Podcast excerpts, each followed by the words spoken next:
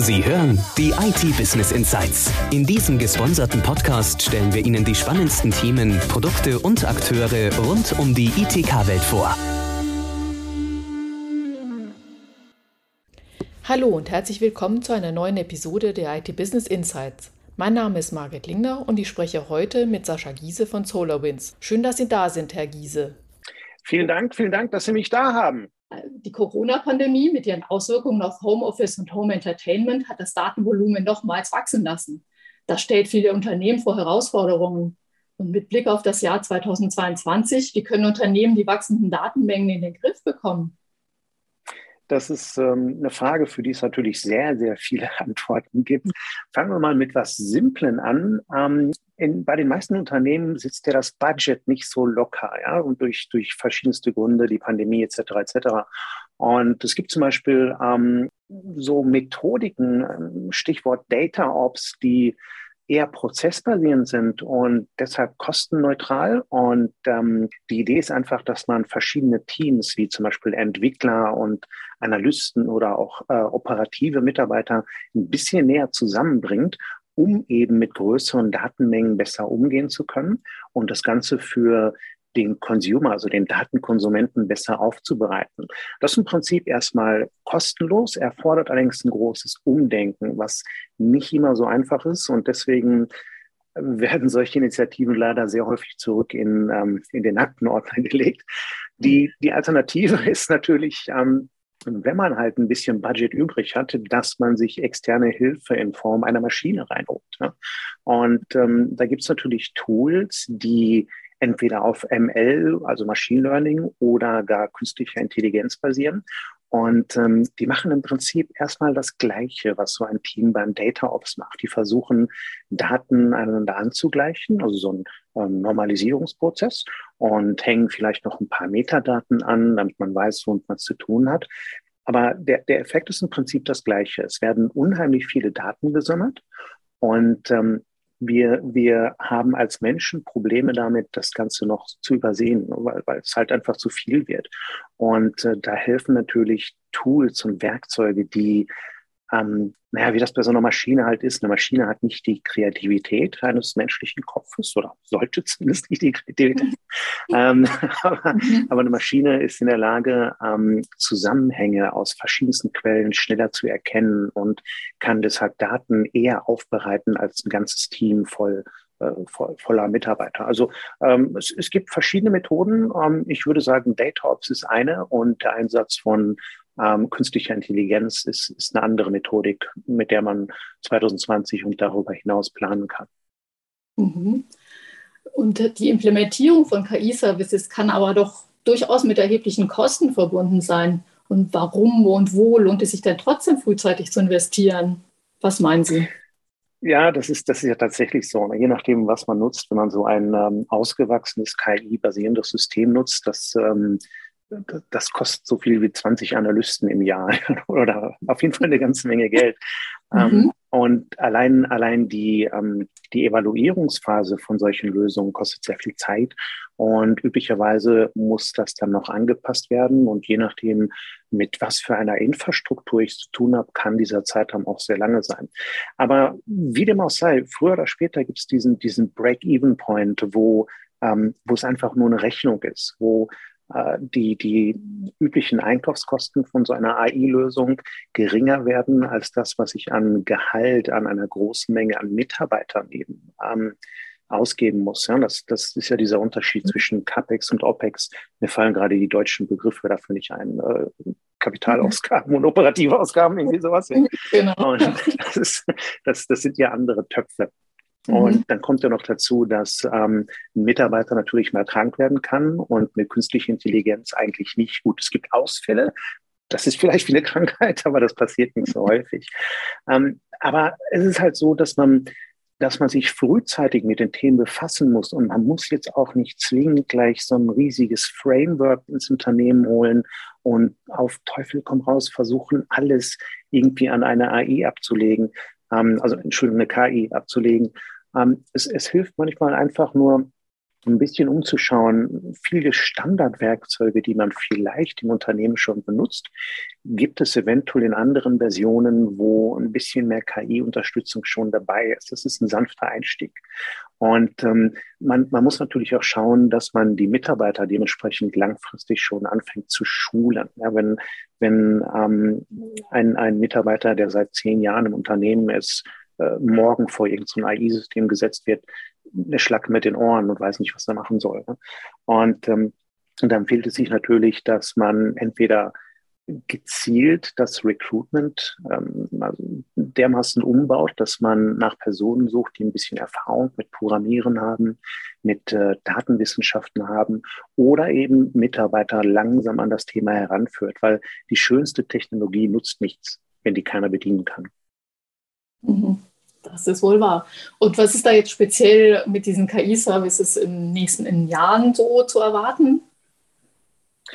Ich denke, wir, wir, wir sind ja gerade in so einem, so einem Umbruchfeld. Ne? Früher, früher war AI oder künstliche Intelligenz ja eher so ein Marketing-Ding. Ja? Jeder Hersteller, der irgendwo ähm, dynamische Standardwerte hat, also die selbst berechnen konnte, hat gesagt, hey, das ist jetzt künstliche Intelligenz, aber das sind eigentlich nur Algorithmen, die im Hintergrund laufen.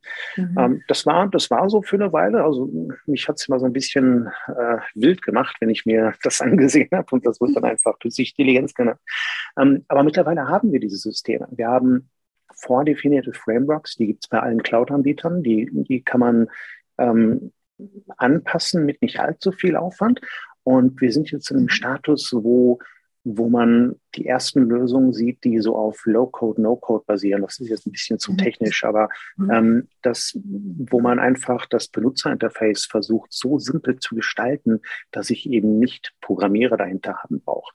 Und das Ziel ist einfach ganz, ganz einfach, wenn man mal denkt, ähm, irgendein Vorstandsvorsitzender geht in einer Stunde in ein Meeting und er braucht Zahlen von äh, Verkaufszahlen letzten Quartal in Nordrhein-Westfalen oder was auch immer. Ja. Mhm. Und, ähm, und dann geht man aber üblicherweise irgendwie ein Telefongespräch raus zum persönlichen Assistenten oder sonst wo, hey, ich brauche das so schnell wie möglich. Aber wäre es nicht schöner, wenn einfach so ein Chatbot schon zur Verfügung stehen würde und ich sage einfach, hallo Chatbot, ich brauche die letzten drei Monate Nordrhein-Westfalen. Ähm, und das Resultat ist da in einer Minute. Also das sind einfach nur so, so Use Cases, die, die im Moment noch äh, fehlen, aber wir sind auf einem guten Weg dahin. Mhm. Und wie sieht es denn mit der Sicherheit aus? Also diese Sicherheitstechnologien, die erfordern ja auch immer ja, mehr Einsatz und äh, natürlich auch mehr Kosten. Und wo muss man denn da ansetzen, wenn man einen effektiveren Schutz erreichen möchte? Und was kann KI und maschinelles Lernen denn da bei der Cybersicherheit leisten?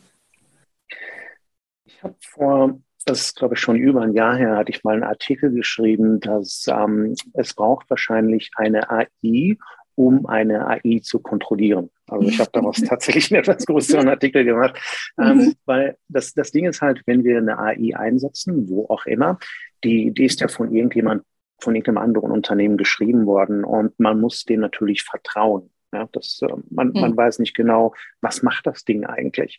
Und glücklicherweise gibt es sehr viele Security-Anbieter, die auch künstliche Intelligenz nutzen, Vectra AI oder was auch immer. Es gibt sehr, sehr viele.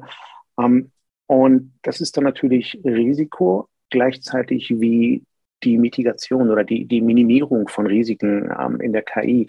Aber letzten Endes, man, man muss halt schauen, ähm, man muss Einsicht bekommen, wer hat das Ding programmiert und äh, was macht das alles? Was für Zugriffe hat so ein System? Und wie kann ich das Ganze noch irgendwie im Zaun halten?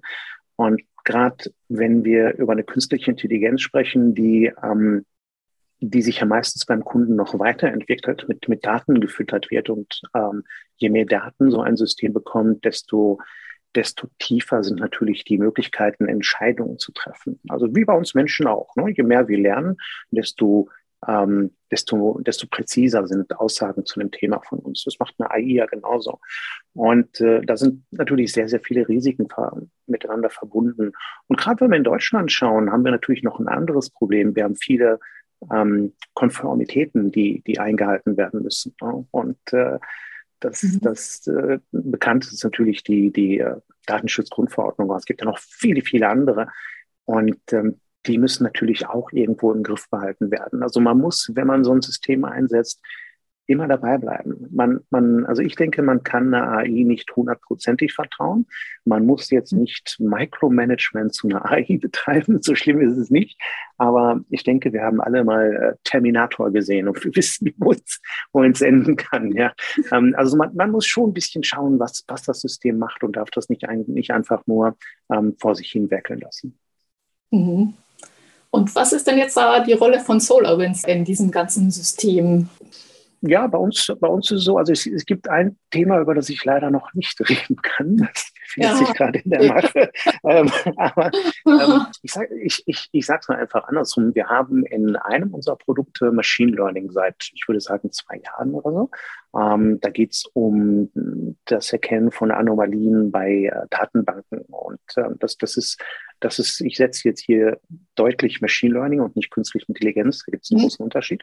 Mhm. Und ähm, diese Technologie, ähm, die haben wir mittlerweile seit einer, seit einer ganzen Zeit und mit den Erfahrungen, die wir dadurch gemacht haben, sind wir in der Lage, das auch in andere von unseren Produkten einzubringen, was im Moment noch Zukunftsmusik ist, aber die Zukunft ist nicht mehr ganz so weit weg.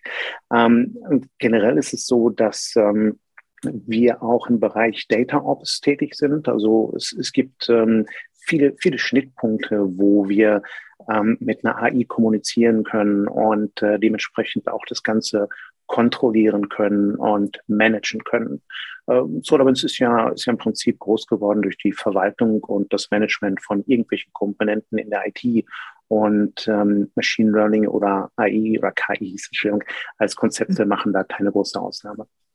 Mhm. Und Sie sehen da auch eine gesteigerte Nachfrage jetzt so speziell in der letzten Zeit und fürs kommende ja. Jahr? Die, die sehen wir definitiv. Ähm, zum einen ist es ja so, wie, wie Sie eingangs schon bemerkten, dass die Menge an Daten, die Unternehmen sammeln, ja immer größer wird.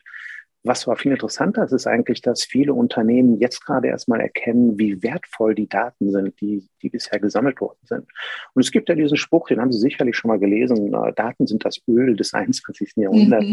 Mhm. Und ähm, da, da ist was dran. Und viele Unternehmen beginnen halt jetzt erst zu verstehen, die Daten, die man hat, die kann man monetarisieren. Das, das sind im Prinzip ähm, das ist ein Produkt oder eine Dienstleistung in sich selbst. Und viel, die, vielen, die ganzen Unternehmen suchen halt jetzt gerade nach Wegen, um das Ganze ein bisschen besser zu verarbeiten. Und ähm, wir sind in diesem Punkt in etwa gerade. Manche haben das schon besser drauf, vor allem einige ähm, auf der anderen Seite des Teiches. Ähm, mhm. Aber äh, da, da, ist halt, da ist halt äh, großes Potenzial und von daher auch sehr großes Wachstum. Mhm. Und auch speziell hier im deutschen Markt oder im, auch im europäischen Markt dann. Ich denke, das macht keinen großen Unterschied. Es gibt ähm, mhm. regional natürlich ein paar Unterschiede, weil es unterschiedliche Gesetzgebungen gibt, ne, denen, denen, ähm, denen man verpflichtet ist. Aber äh, ich sage immer so schön, Probleme in der IT sind überall gleich. Und mhm. das macht, das macht auch keinen, keinen Unterschied für, für den Fortschritt. Ähm, ich, ich würde jetzt schon bösartig sagen, in Deutschland ist man eher ein bisschen langsamer. Aber gut, das ist kein Geheimnis. Ne? Eigentlich ist es so, man, man hängt ein bisschen hinterher. Und das trifft natürlich auch auf solche Dinge zu. Aber ähm, das ist einfach da, der Weg geht dahin. Da, da führt kein Weg dran vorbei. Ja, dann vielen Dank für das spannende Gespräch und die interessanten Inhalte, die Sie uns hier geliefert haben, Herr Giese. Sehr, sehr gerne. Ich wünsche allen noch einen schönen Tag, schönes Wochenende, schönen Abend, was auch immer. Tschüss. Tschüss.